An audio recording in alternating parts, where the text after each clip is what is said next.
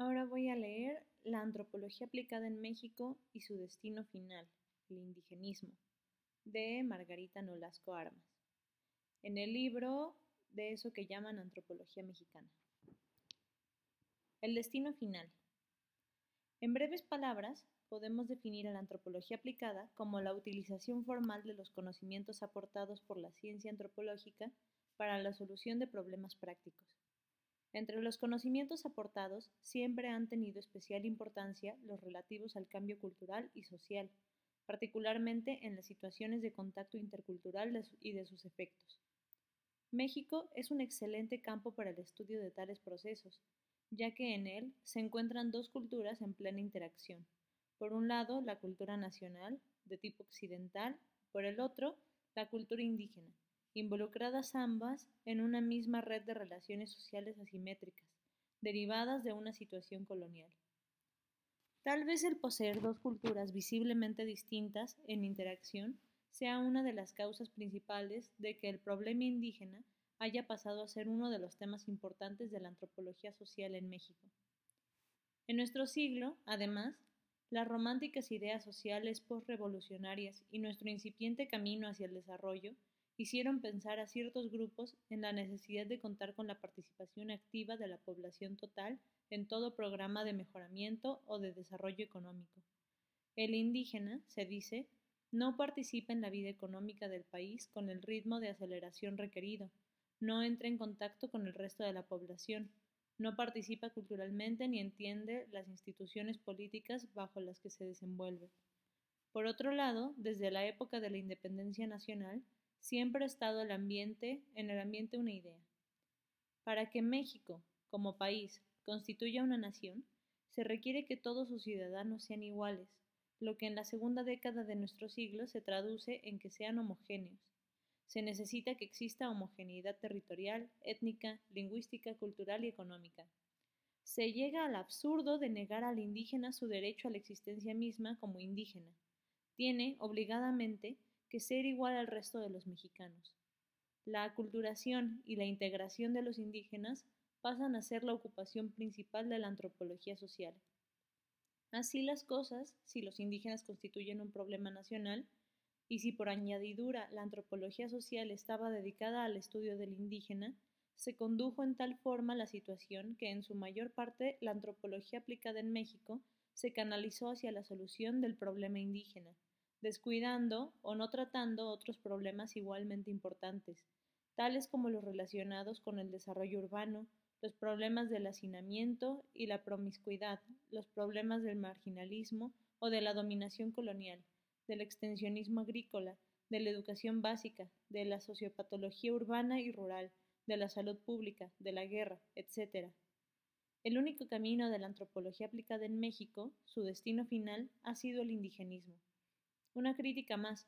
El indigenismo es mexicano, hecho en México y para México, de tal forma que no se ha sentido la necesidad de hacer estudios comparativos con otras situaciones fuera del país, y esto niega automáticamente su esencia antropológica, exigente siempre de la comparación en ámbitos más amplios, hasta llegar a hacerlo, si es posible, en un solo nivel, el hombre en el tiempo y en el espacio. Nuestro indigenismo es solo mexicano, más aún mesoamericano el indigenismo. En una forma u otra, siempre se han manifestado grupos, personas, tendencias filosóficas o políticas oficiales que han tomado una actitud con respecto al llamado problema indígena, y una y otra vez han propuesto las soluciones que se consideraban pertinentes. Como se indicó antes, el indigenismo como política oficial tal vez surge en el siglo pasado, cuando se advierte la necesidad de una cierta unidad étnica y económica para fundamentar la idea de nación. Pero los trabajos efectivos en este campo surgen como efecto de la Revolución de 1910, primero esporádicos y en pequeña escala como los de Gamio Sainz, la escuela rural, después en forma organizada, en mayor escala y con cierto respaldo oficial a través del INI o del PIVM. En la actualidad, las ideas que se tienen con respecto al problema, sus causas, sus efectos, etc., constituyen el indigenismo. La actitud oficial hacia el mismo forma la política indigenista, y las soluciones propuestas son la acción indigenista concomitante. Los puntos de vista. El indigenismo y la política y la acción indigenistas, en consecuencia, variarán de acuerdo con el punto de vista escogido al analizar el problema indígena y con la corriente filosófica, política, dentro de la cual se analicen los datos. Veamos algunos de los puntos de vista. Los criterios únicos han sido poco usados para definir al indio. En principio, podemos afirmar que no se le ha considerado como un problema solo racial. En México no se es indio por el simple hecho de tener un tipo físico de tal, ya que si personas con físico indígena tienen una cultura occidental, no son consideradas en ninguna forma como indígenas. Tampoco es un problema solo de cultura. No son indios porque se vistan como tales o vivan en casas supuestamente indígenas, o utilizan artefactos prehispánicos, ya que pueden vestirse como la población campesina nacional, vivir en casas como las de los mestizos y usar utensilios occidentales y continuar siendo indígenas. Tampoco se puede considerar que sean simplemente campesinos subdesarrollados, a quienes, haciéndolos salir de su situación de subdesarrollo, se les hace perder automáticamente su calidad de indígenas. Finalmente, la idea de que son indígenas aquellos que se sienten indígenas no pasa de ser un romanticismo social y es considerada como tal.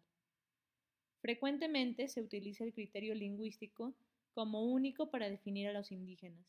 Todo aquel que habla una lengua de origen prehispánico es un indio, si bien esto no es exactamente cierto, muchos mestizos hablan lenguas indígenas y muchos indígenas hablan solo español, tiene alguna base real. Aquellos cuya única lengua es una de origen prehispánico son indígenas indudablemente. Tal vez a este hecho se deba lo extendido del uso del criterio único lingüístico para definir a los indígenas, o tal vez lo relativamente fácil que es detectar el número de indígenas y su localización mediante la lengua, a través de los censos generales de población, haya sido el factor determinante para el empleo amplio de este criterio como el único para definir a los indígenas. Del criterio único se pasa el múltiple.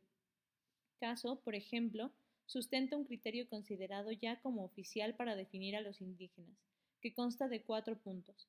El biológico, personas con caracteres físicos no europeos, el cultural, grupos que utilizan objetos, técnicas, ideas y creencias de origen prehispánico o de origen europeo, pero adoptados y, adaptados como indígenas. El lingüístico, personas que hablan idiomas indígenas, y el psicológico, individuos que se sienten parte de una comunidad indígena. Estos criterios deben presentarse en el conjunto de individuos en la comunidad indígena.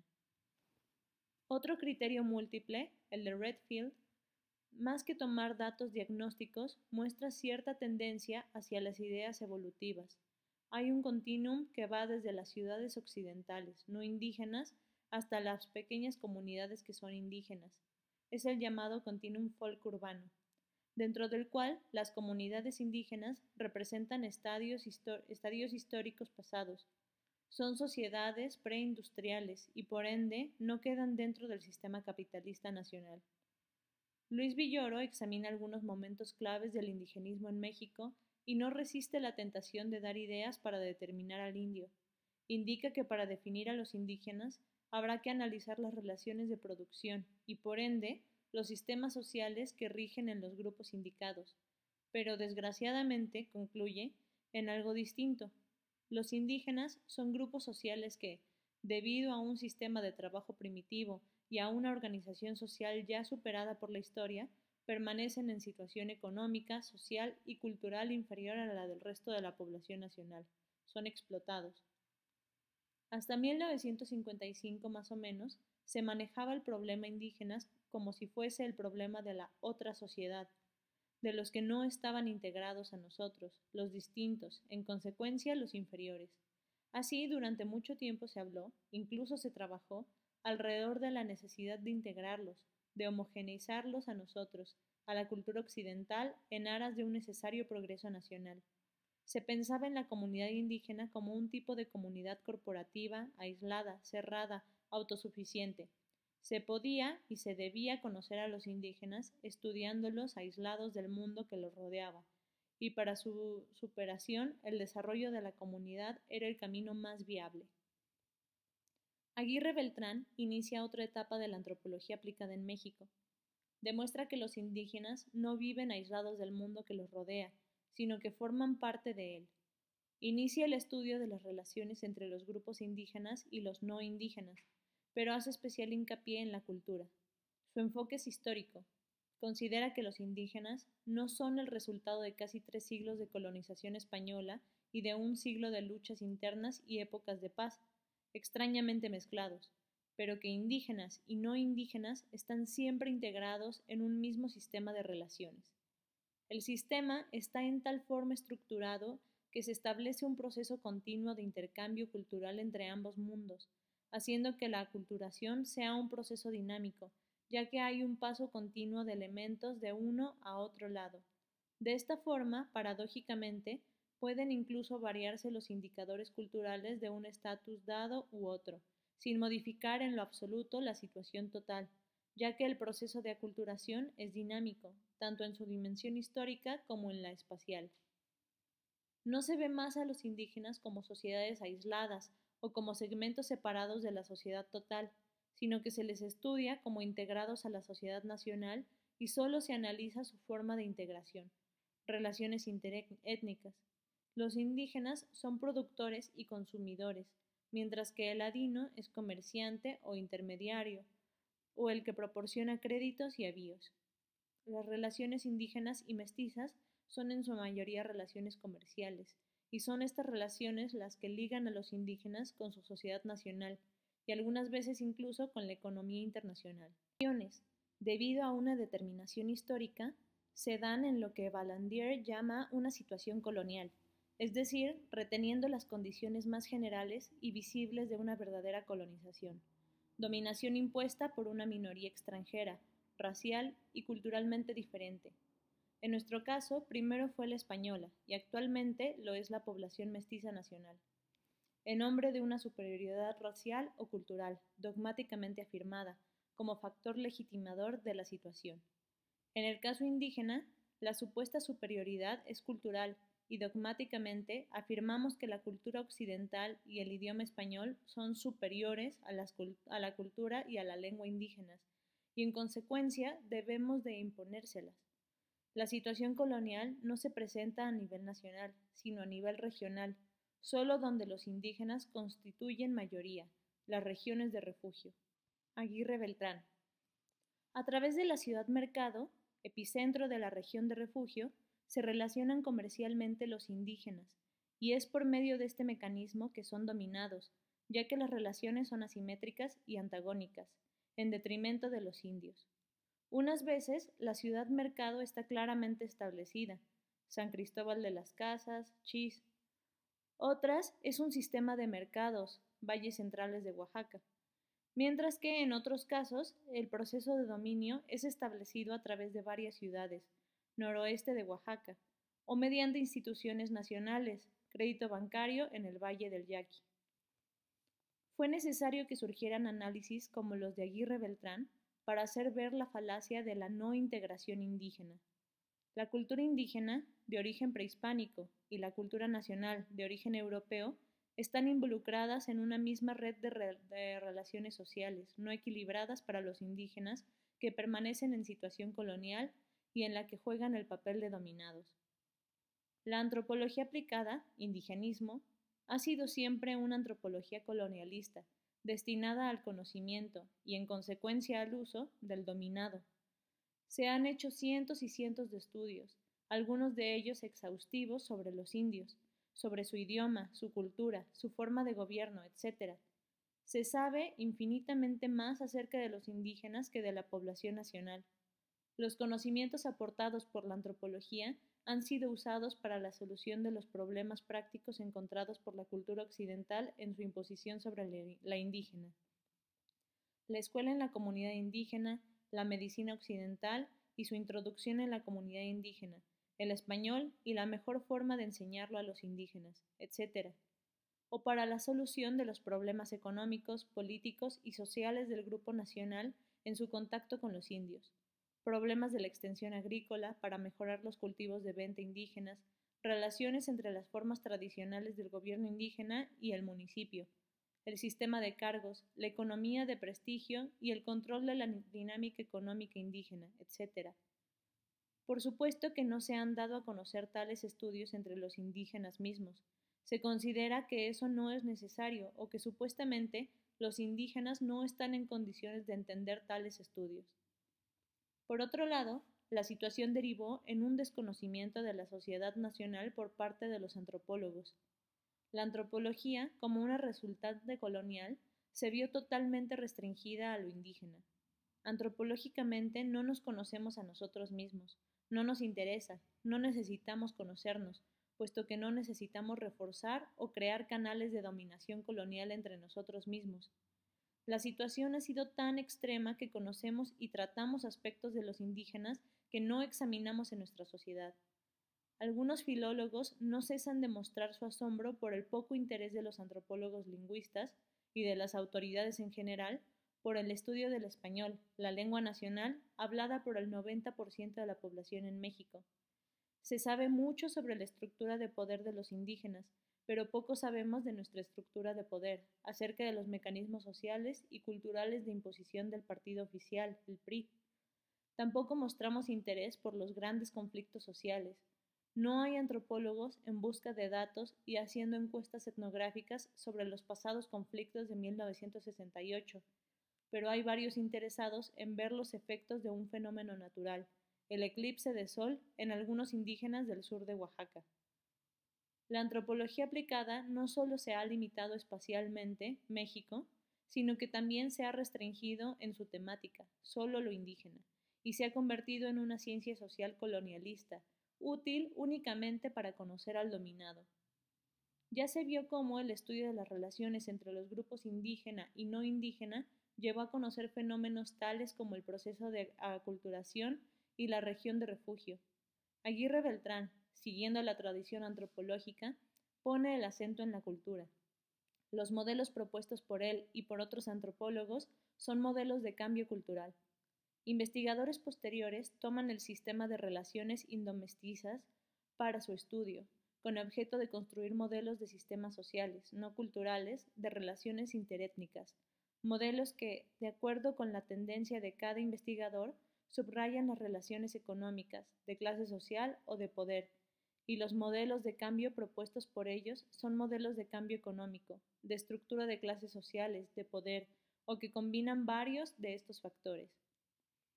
Buena parte de la crítica del indigenismo tradicional se basa en que ante un problema de relaciones sociales asimétricas, de dominio, solo toma en cuenta lo más visible, las diferencias culturales y la separación social, que en última instancia no son los fenómenos que configuran el problema real, aun cuando estén íntimamente ligados a sus causas. Se ha marchado por el camino fácil de estudiar y trabajar sobre el aspecto más visible del problema, olvidando o no queriendo ver las causas reales de la situación indígena. Las investigaciones. Los conocimientos aportados por la antropología para la solución del problema indígena se relacionan obviamente con el tipo de investigaciones hechas en este campo y para este fin. Las investigaciones están determinadas por los puntos de vista adoptados con respecto al problema indígena. En la década de 1940 a 1950 se crean las posibilidades reales para la investigación indígena, aun cuando hubo algunos estudios previos, pioneros en este campo científico, no es sino después de 1950 que hacen su aparición la gran mayoría de los estudios indigenistas. Algunas investigaciones consideran solo a los indígenas, es decir, los ven aislados, en forma tal que se hace abstracción del mundo mestizo que los rodea y se les estudia únicamente a ellos, como una realidad ficticia, sin casi ver los nexos con sus vecinos no indígenas. En este aspecto, la antropología se comporta como una clásica ciencia social colonialista.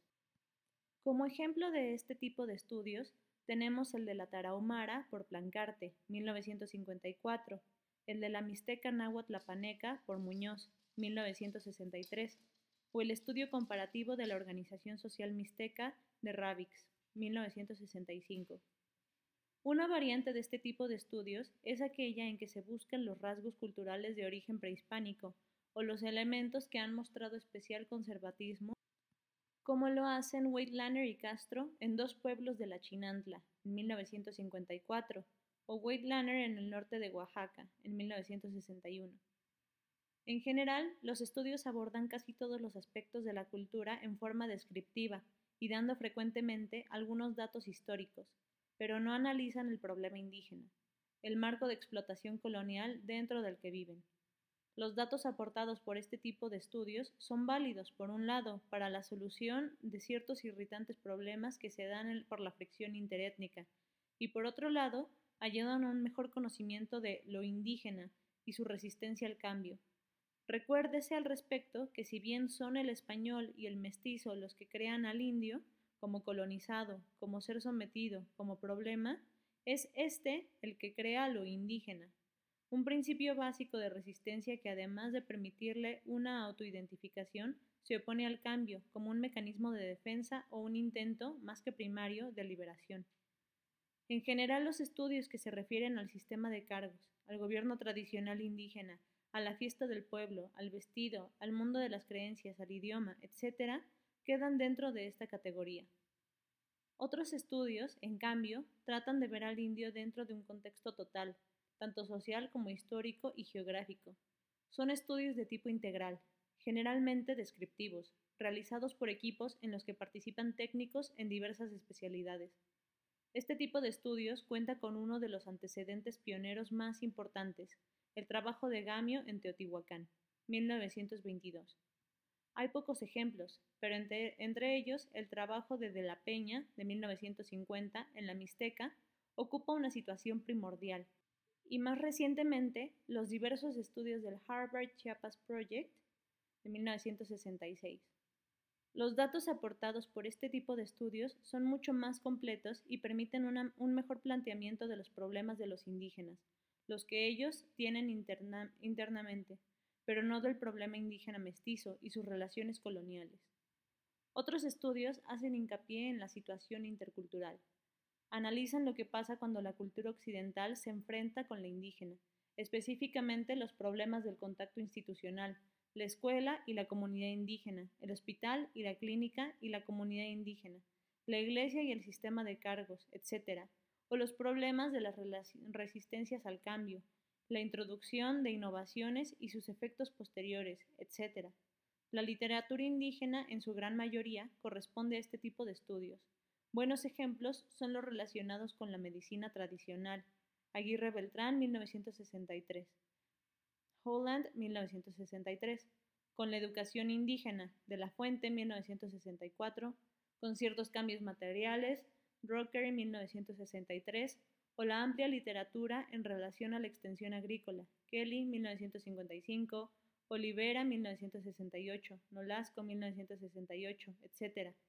Dentro de este tipo de estudios debemos incluir aquellos que se refieren al grado de integración indígena a la cultura nacional, NAMAD 1965, o los que tratan de la enseñanza del español entre los indígenas, efectuados por los investigadores del Instituto Lingüístico de Verano y otros.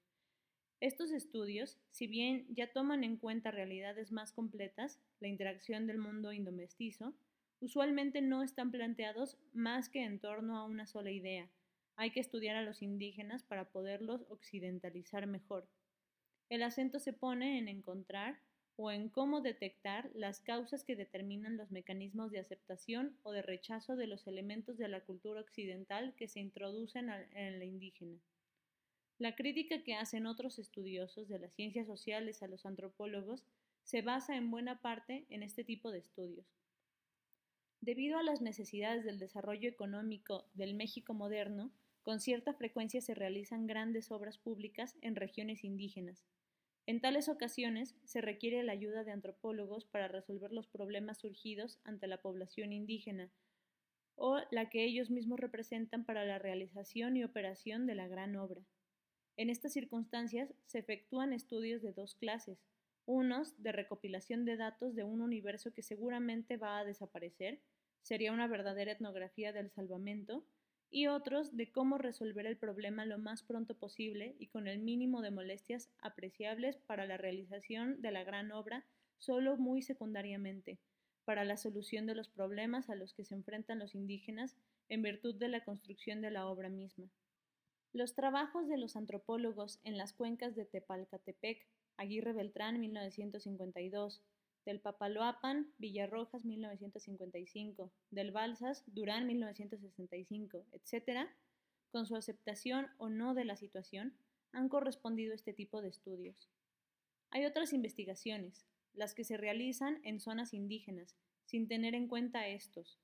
Tales estudios, por lo común, tienen fines prácticos, por ejemplo, fijar los salarios mínimos regionales, Comisión Nacional de los Salarios Mínimos 1964, o preparar planes de desarrollo estatal, Plan Oaxaca 1969, Gobierno del Estado de Oaxaca 1969, y su validez tiene que ser bastante limitada al no tomar en cuenta el peso específico que significativamente imponen los indígenas, sobre todo en aquellas regiones en que proporcional y numéricamente cuentan. En ciertas ocasiones se realizan trabajos de acción indigenista sin estudios previos, tanto por no considerarlos necesarios, PIBM o Comisión del Grijalba, como por carecer de tiempo o de recursos, Departamento de Extensión Agrícola, SAG, o por falta de capacitación técnica de los participantes, misiones culturales, CEP. Finalmente, otro tipo de análisis considera a los indígenas como parte de una sociedad global, dentro de la que ocupan una posición a partir de la cual establecen relaciones sociales y económicas con la población no indígena, pero siempre dentro de la estructura nacional. Por ejemplo, Aguirre Beltrán, 1967, analiza la posición de los indígenas en la situación colonial regional, las regiones del refugio, tomando en cuenta la estratificación interétnica como producto de un proceso histórico. González Casanova, 1963, y Stavenhagen, 1969, por su parte, en un análisis de las relaciones sociales en las que están involucrados tanto indígenas como no indígenas, con ligeras variantes cada uno, plantean la existencia de un colonialismo interno, con estratificación étnica. Stavenhagen dice al respecto, por detrás de las relaciones interétnicas que se advierten en forma visible en el sistema de, de estratificación, hay una estructura de clases sociales, y agrega, las relaciones interétnicas contemporáneas son el resultado, por una parte, de la política colonial, pero por la otra representan también la desintegración de esa política y constituyen una función de la actual estructura económica y de clases. Posas, 1969, por su parte, reduce el problema indígena a un problema únicamente de clases sociales. Lo esencial del indio radica en sus relaciones de explotación a pesar de que en ocasiones se manifieste en algo distinto a lo que es Existe el indio gracias a su contrario, el explotador capitalista tradicional. No tome en cuenta los sucesos históricos que pusieron frente a frente al indígena y a su explotador, sucesos que aún ahora enmarcan la situación, haciéndola algo distinta a la explotación capitalista clásica, proletario-burguesía. La relación indomestiza se da en ámbitos regionales socialmente demarcados, la región de refugios y con estratificación étnica y separación social entre ambos grupos, que dan cierta variación a las relaciones de clase. Por ejemplo, la conciencia étnica es tan fuerte que frecuentemente impide el surgimiento o la presencia de la conciencia de clase, que permitiría la ruptura de la barrera étnica, tal como sucede con aquellos indígenas que emigran a otras regiones y pasan así de un sistema estructural a otro en el que, por no haber relaciones interétnicas ni estratificación colonial, la barrera y la separación étnica no tienen razón alguna de ser. De este modo, el indígena deja de serlo, para convertirse en asalariado únicamente.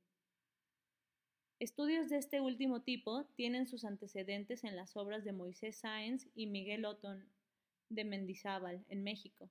Estos trabajos, junto con los de Balandier y Fanon, para el norte de África, los de Gunder Frank y Marcus con respecto a la cultura occidental americana han abierto nuevas perspectivas al trabajo indigenista y han llevado al replanteamiento del problema y a la revalorización de la acción indigenista. De problema de relaciones culturales, el problema indígena pasó a serlo de relaciones sociales, asimétricas económicas y de dominio. Hacen falta nuevos estudios. Hay que conocer los mecanismos del dominio colonial, hacer tipologías al respecto, estudiar la estructura del poder en las regiones de refugio, los grupos de presión en la situación interétnica, las relaciones de producción, la estructura de clases y la estratificación étnica, sistema de cuasicastas, etc. Hay que analizar una y otra vez los datos para llegar a entender algunos fenómenos como, por ejemplo, la diferencia entre dependencia económica, marginalismo, situación colonial y también cómo la sociedad global margina a ciertos grupos, los indígenas en este caso, y cómo surgen contradicciones dentro del sistema mismo por sus grupos marginales. En fin, tenemos que crear nuevos esquemas con nuevos modelos de cambio, ahora social, como ya se indicó, y hacer especial hincapié en los cambios políticos, de dominio y económicos. Las tareas del antropólogo eh, indigenista son grandes. Es mucho aún lo que se necesita estudiar en el campo y analizar en el laboratorio antes de entender completamente el panorama. Si juntamos estas tareas con las que debieran interesar también al antropólogo y que ha descuidado por su vocación indigenista, como ya indicamos, se tendrá un amplísimo campo de trabajo y de aplicación, y lo que es más, el limitado número de investigadores antropólogos hace exageradamente grande la tarea. La acción indigenista. Según de la fuente, la acción indigenista se refiere a los mecanismos que se necesita utilizar para modificar las condiciones de vida de la población indígena. Surgen al respecto varios interrogantes. ¿Por qué hay que cambiar a los indígenas? ¿Es absoluta e imprescindiblemente necesario cambiarlos? ¿Qué aspectos de las condiciones de vida indígena son los que se han modificado o se piensa modificar mediante la acción indigenista? ¿Cuál es el camino que les ofrecemos mediante el cambio? Algunas de estas interrogantes tienen su respuesta en la realidad indomestiza misma, mientras que para otras hay que buscarla en ideas humanísticas, tendencias políticas o simplemente en meros principios teóricos. Analicemos en general el problema. La cultura y la sociedad indígenas son una cultura y una sociedad deprimidas, y lo han sido durante 450 años. Son características de grupos dominados, lo que significa que han sido oprimidas desde fuera, destruidas en algunos de sus aspectos, sufriendo frecuentes imposiciones exteriores en otros. Son una sociedad y una cultura en conflicto. Estamos en México, en el último tercio del siglo XX, y obviamente ya no podemos adoptar ante los indígenas una actitud como la del conquistador del noroeste de México a mediados del siglo XVI. O se pacifican, cristianizan y congregan o se mueren. Ahora nos enfrentamos a otra realidad más brutal, más terrible para los indígenas. O se integran armónicamente, cualquiera que sea el sentido que se dé a estas palabras, económico, político, social, religioso o cultural, o continúan viviendo en un estado socialmente patológico, mucho más destructivo que la muerte misma. La situación en que el dominio y la penetración colonial han colocado a los indígenas es increíblemente conflictiva, tanto que con frecuencia tienen que buscar salidas negativas, borrachera en los altos de Chiapas, corrupción social entre los seris, etc., como sistemas de derivación en un mundo increíblemente hostil, su propio mundo indígena, para sobrevivir necesitan cambiar, pero el sistema de clases de la sociedad global los ha inmovilizado. Solo pueden salir de él escapando de su región de refugio y proletarizándose, es decir, pasando de una explotación colonial a otra de clases sociales. Por otro lado, el problema no es visto como un problema de los indígenas, ni siquiera como un problema de las regiones de refugio, sino como uno nacional. Primero lo fue socialmente, había que crear el sentido de nación, y ahora lo es político y económico. Así, buena parte de la acción indigenista debe estar planificada. ¿Lo está? Para resolver el problema a nivel nacional, no regionalmente, ni siquiera de grupo. Las contradicciones que se deben resolver son estructurales, de dominio y de clase social, y no espaciales, de región o de enfrentamiento de dos culturas diferentes. De aquí derivan las aparentes contradicciones entre el sistema y las instituciones creadas para resolver el problema. Misiones culturales, escuela, escuela rural, Instituto Nacional Indigenista, Patrimonio Indígena del Valle del Mezquital, etc. Se supone que estas instituciones deben operar en las contradicciones estructurales, pero lo hacen en las aparentes únicamente, diferencias culturales, comunicación, cierta instrucción, etc y si alguna de las instituciones o sus miembros individualmente en su diaria lucha indigenista intenta variar alguno de los aspectos relacionados con los mecanismos del dominio colonial o con las relaciones de producción, es rápidamente frenada y frecuentemente hasta sancionada. Se han presentado dos orientaciones para la acción indigenista. Uno, cambiar a los indígenas y dos, cambiar los factores que condicionan no solo la existencia misma de los indígenas, sino también sus condiciones de vida, es decir, cambiar los mecanismos de dominio y explotación colonial. Si los indígenas son un grupo social dominado, oprimido y limitado desde fuera, es lógico que la situación vaya a resolverse cuando desaparezcan las causas, no sus efectos. Hay que empezar por cambiar las relaciones asimétricas, para hacer desaparecer los síntomas de las mismas, el problema indígena a nivel nacional y de grupo. Pero esto es exactamente lo que no se hace. No se cambian tales mecanismos, sino que se disfraza la situación con un indigenismo que actúa únicamente sobre la cultura indígena, no sobre las causas del conflicto. Así, el indigenismo es parte de un sistema de sometimiento de los indígenas para un fin determinado, conservar los sometidos. De aquí la acusación que con frecuencia se hace al indigenismo tradicional de ser un mecanismo de manipulación de los indígenas para su explotación. Se dice que debe darse al indígena la opción de elegir su propio camino, pero el sistema no permite que los indígenas sean los gestores de su propio destino, sino que en nombre de una tecnología, de un desarrollo económico, de una religión determinada o de la democracia misma, les imponen un camino, la cultura occidental, la homogeneización cultural, que no significan en forma alguna la liberación de los indígenas. A partir de 1925 se inicia cierta acción indigenista. Se crean internados indígenas, casas del pueblo, casa del estudiante indígena, misiones culturales, etc. Instituciones que pronto desaparecen o continúan existiendo, pero sumamente anquilosadas, como es el caso de las misiones culturales. En abril de 1940 se celebra en Páscuaro el primer Congreso Indigenista Interamericano en el que Además de fijar la vocación indigenista de la antropología aplicada en México, se asientan las bases del indigenismo tradicional, que tiene grandes posibilidades de actuar a partir de 1948, cuando se funda el Instituto Nacional Indigenista. Al principiar la acción indigenista se recurre a los antropólogos con la idea de que son los técnicos adecuados para evitar problemas.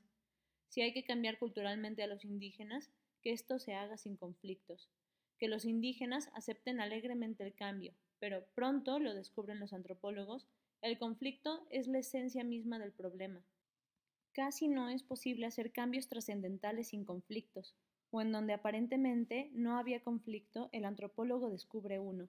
Esto hace que ciertas agencias de acción indigenista pierdan su fe en la antropología y en los antropólogos y pronto prescindan de ellos para, supuestamente, evitarse problemas. La acción indigenista oficial se lleva al cabo mediante proyectos regionales de desarrollo de comunidad. Los proyectos se desenvuelven a partir de las ciudades mestizas rectoras de las regiones de refugio, donde se fundan centros coordinadores de la acción indigenista, o por medio de los internados indígenas y brigadas de mejoramiento. Los centros coordinadores están planificados para desarrollar una acción integral, tanto entre, la población indígena como entre la mestiza, pero en la realidad trabajan exclusivamente entre los indígenas. Los centros coordinan, además, la labor de otras dependencias, promotorías, procuradurías indígenas, algunos internados, salud pública, etc. Pero en aquellos lugares en que no hay centro coordinador, los internados y las brigadas indígenas actúan aisladamente, lo que reduce en mucho su eficacia. Los centros coordinadores tienen cuatro ámbitos de acción, el de demostración, donde se efectúan directamente los cambios, el de difusión, al que solo llegan los efectos difundidos del primer ámbito, el de migración, que corresponde a los sitios donde están las fuentes extrarregionales de trabajo para los indígenas y a los que solo llega un cierto tipo de protección, y el de movilización, lugares para el reacomodo de población indígena. Tal esquema, más teórico que real, está pensado para una región como la de los Altos de Chiapas, Centro Coordinador Setzal-Sotzil, pero no parece ser funcional para otras regiones indígenas, en las que supuestamente también se le utiliza. Los centros tienen varias funciones, agraria, agrícola, económica y de integración regional. La función agraria se refiere a cierta defensa y asesoría legal a los indígenas con respecto a los problemas de la tenencia de la tierra, de límites, etc. Procuradurías indígenas. La función agrícola se refiere a la extensión agrícola, pecuaria y forestal, y se ha trabajado en la introducción de nuevos cultivos, de innovaciones técnicas, de mejoramiento de lo ya existente, etc. En este aspecto, más que en otros, se manifiesta claramente la tendencia conservadora retardataria de la actividad indigenista. Actúa sin precipitación, buscando siempre acomodarse a las situaciones, problemas y requerimientos de la comunidad. Las acciones que se realizan son sencillas, significativas para la mayoría de las gentes, sin complejidad y sin que superen considerablemente los horizontes técnicos primitivos. La occidentalización y la modernización de los indígenas, según esta tendencia, deben hacerse gradualmente, en forma evolutiva, para que, siguiendo la corriente psicologista norteamericana de la antropología social, no se traumaticen. Al respecto, y dentro de esta misma tendencia, Parece ignorarse los estudios de Mead y otros sobre aceptación de las innovaciones rápidamente introducidas en sociedades ágrafas, sin originar traumatismos. De todas formas, esa tendencia es clásica de la antropología social colonialista. La función económica, que así enunciada hace pensar en importantes medidas para el cambio económico, queda restringida a ciertos aspectos de infraestructura.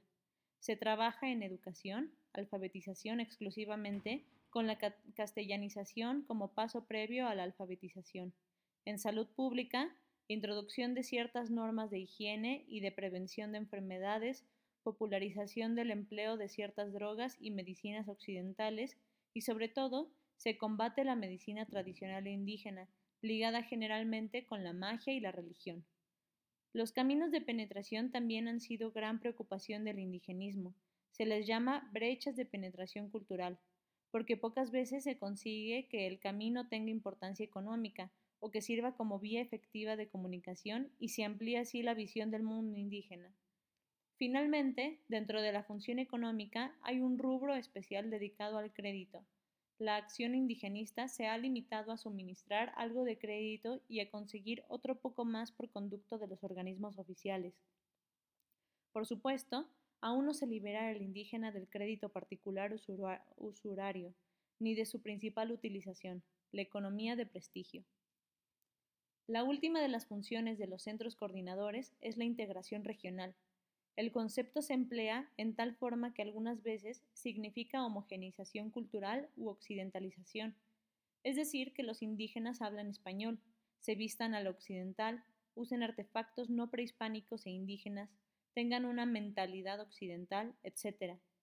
En este caso, se supone que si desaparecen las diferencias culturales, habrá desaparecido el problema indígena. Otras veces se habla de integración social, es decir, se supone que los indígenas son sociedades aparte de la nacional, y en consecuencia hay que hacerles pasar a, a formar parte de esta sociedad. Ya se discutió anteriormente este planteamiento del problema y lo inaceptable del mismo. Sin embargo, al revisar la literatura oficial y tradicional indigenista, se encuentra que es aplicado con bastante frecuencia y que parte de la acción indigenista tiene este sentido. Caminos de penetración, enseñanza del español para que al haber una lengua franca puedan integrarse, etc. Otras veces se habla de integración económica, es decir, hay que hacer producir a los indígenas con el ritmo requerido, para el mercado nacional y que ellos mismos sean un mercado de los productos nacionales, en tal forma que no constituyan un lastre para el desarrollo nacional. En este sentido, se les considera no como indígenas, sino simplemente como campesinos subdesarrollados.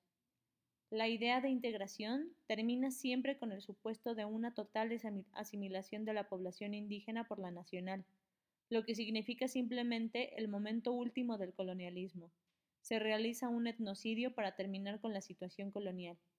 Afortunadamente, la creación del denominado, lo indígena, se ha opuesto una y otra vez a este verdadero genocidio. En los casos en que tal fenómeno se ha realizado, la población no ha mejorado notablemente, de una explotación colonial pasó a una explotación clasista. A comienzos de la segunda mitad de este siglo, aparece una corriente economista o de racionalismo económico en el indigenismo. Se aplica la acción solo a los grupos y en los rubros en que es redituable hacerlo, económicamente hablando y a nivel nacional. Se desarrolla el sistema colonial como tal, incluso se moderniza, y en lugar del antiguo control de la población mediante el sistema de mercados, se usan los créditos agrícolas, caso de los yaquis y mayos, y el sistema ejidal, otomíes, mazaguas y nahuas del centro de México, o la dotación de ciertos servicios públicos, tarascos del lago. Con este tipo de soluciones no se rompe la situación colonial, ni el marginalismo, ni la fragmentación indígena. Tal vez se logre que la comunidad india tenga un mayor ingreso, con lo que contaría con más riqueza para su gasto social o economía de prestigio, Nahuas del Valle de Puebla, por ejemplo. O, en el mejor de los casos, aumentaría eh, parcamente el consumo de bienes materiales básicos, mazatecos y chinantecos del noreste de Oaxaca. Pero en ninguna forma la comunidad estaría colocada en una situación real, económica, política, social y cultural de igualdad que le permitiera participar democráticamente en la estructura nacional, al igual que el resto de los mexicanos. En un principio dijimos que el 90% de la antropología aplicada en México es indigenismo, pero esto no significa que todo el indigenismo sea realizado por antropólogos, sino que parte de él es llevado a cabo por otros técnicos o sin la cooperación de ningún especialista. Llama la atención el bajo número de antropólogos que trabaja en las agencias indigenistas oficiales. Una de ellas incluso hace varios años que no cuenta con la colaboración de un solo antropólogo, de todas formas, el indigenismo en México es la obra de los antropólogos aplicados, quienes sentaron las bases teóricas y prácticas al respecto, las mismas que mecánicamente, sin revisiones sistemáticas, periódicas, se utilizan corrientemente. Son indudables los aciertos del indigenismo, considerarlo como un problema regional, centros rectores, uso de promotores indígenas, etc. Pero también es indudable que la acción no corresponde, por un lado, ni a los principios teóricos en que se sustenta, ni a los fines que supuestamente pretende alcanzar, y por otro lado, que no considera los factores realmente configurativos del problema, sino que continúa trabajando exclusivamente sobre los efectos más visibles de la situación, las diferencias culturales, la fragmentación social, el bajo nivel de vida, etc., sin tener en cuenta en lo absoluto las relaciones de producción, la estratificación de clases sociales y la estratificación étnica, la situación colonial, el, marginalismo, etc. Si hay un verdadero interés en resolver el problema indígena, es más que urgente una reorientación del indigenismo. Se cuenta con ciertas bases teóricas que la permiten, como se ha indicado en otras partes de este trabajo. Es necesario que el indigenismo deje de ser un mecanismo colonial más para ser un indigenismo de liberación. Quiero hacer patente en este trabajo mi gran admiración por los indigenistas que, casi sin elementos materiales y con muy pocos estímulos, viven junto con los indígenas las peripecias de la culturación dirigida, y deseo hacer notar que mi crítica no es a ellos en su labor específica, sino a la política indigenista, de la cual ellos mismos son frecuentemente las primeras víctimas. Unos comentarios más. Para completar el panorama y poder llegar a algunas conclusiones, es necesario analizar someramente las posibilidades que se presentan, en teoría, para la población indígena. Algunas comunidades tienden a un aislamiento cada vez mayor, es decir, a ser más indígenas y aumentar la separación social, de tal forma que el aislamiento, además de ser, un gran, eh, ser grande, sea muy visible. Mediante este proceso, los indígenas se conservan cada vez más indígenas, esto es, más colonizados y marginarios. En el extremo opuesto de esta tendencia tenemos la completa asimilación de los indígenas. Pierden el total de su cultura, lengua, vestido, organización social, creencias, tradiciones, valores, patrones económicos, etc. y adoptan los del grupo colonizador. Se homogenizan y desaparecen como indígenas. Entre ambos extremos, obviamente, hay toda una gama de gradaciones. La antropología aplicada y, por supuesto, los antropólogos indigenistas que trabajan dentro de esta posibilidad de los indígenas, aceptan en principio la situación de dominio y la única solución que ven es evolutiva, haciendo llegar al extremo la situación colonial.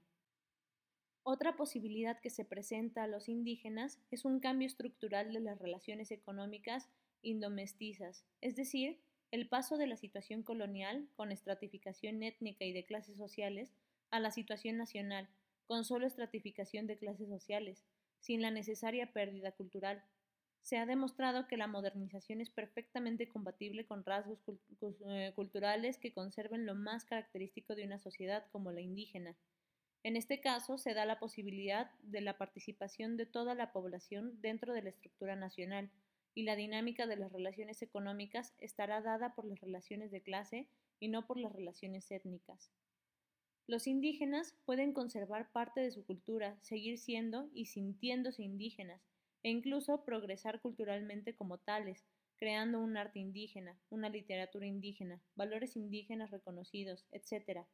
Ellos no tienen por fuerza que cambiar evolutivamente, sino que en esta forma se les presentan varias posibilidades. En este caso tenemos ya varios grupos modernos que van desde los mayas de Yucatán, el proceso está apenas iniciándose, pasando por los zapotecos del istmo de Tehuantepec.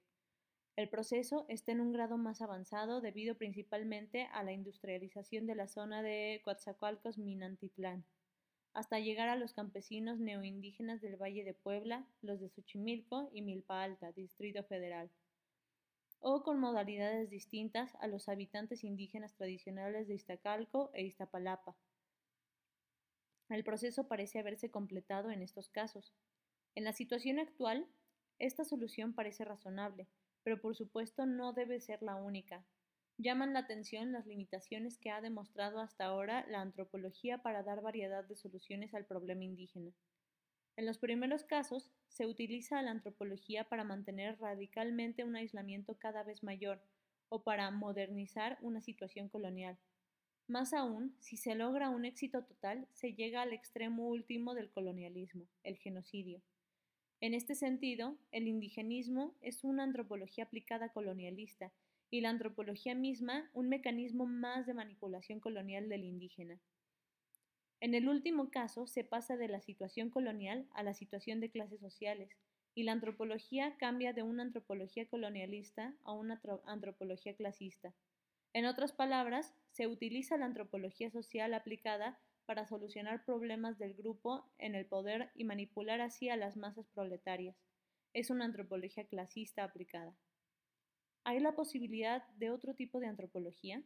Creo que sí, una antropología crítica, política, pero no en el sentido de estar afiliada a una u otra tendencia filosófica de un grupo determinado, esté o no en el poder, ya que sería un tipo de antropología coludida siempre con una situación dada. Al proponer esto, en ninguna forma se pide una ciencia pura, no ligada como ciencia con principios teóricos propios de una corriente filosófica o política, sino que es necesario poner a prueba incluso nuestras propias ideas y creencias en cada caso y procurar ir, con los mecanismos de análisis específicos de nuestra corriente de pensamiento, más allá de nuestro sistema social, ser dialécticos y tener imaginación científica, al proponer una antropología política, me refiero a aquella que hace análisis y evaluaciones de situaciones que le permiten conocer las relaciones de poder en el caso de posiciones asimétricas, como las indomestizas, y prever soluciones más allá del sistema estructural de tales relaciones. Solo así dejaría la antropología, como ciencia social, de ser una ciencia al servicio de un amo o un mecanismo más de dominio.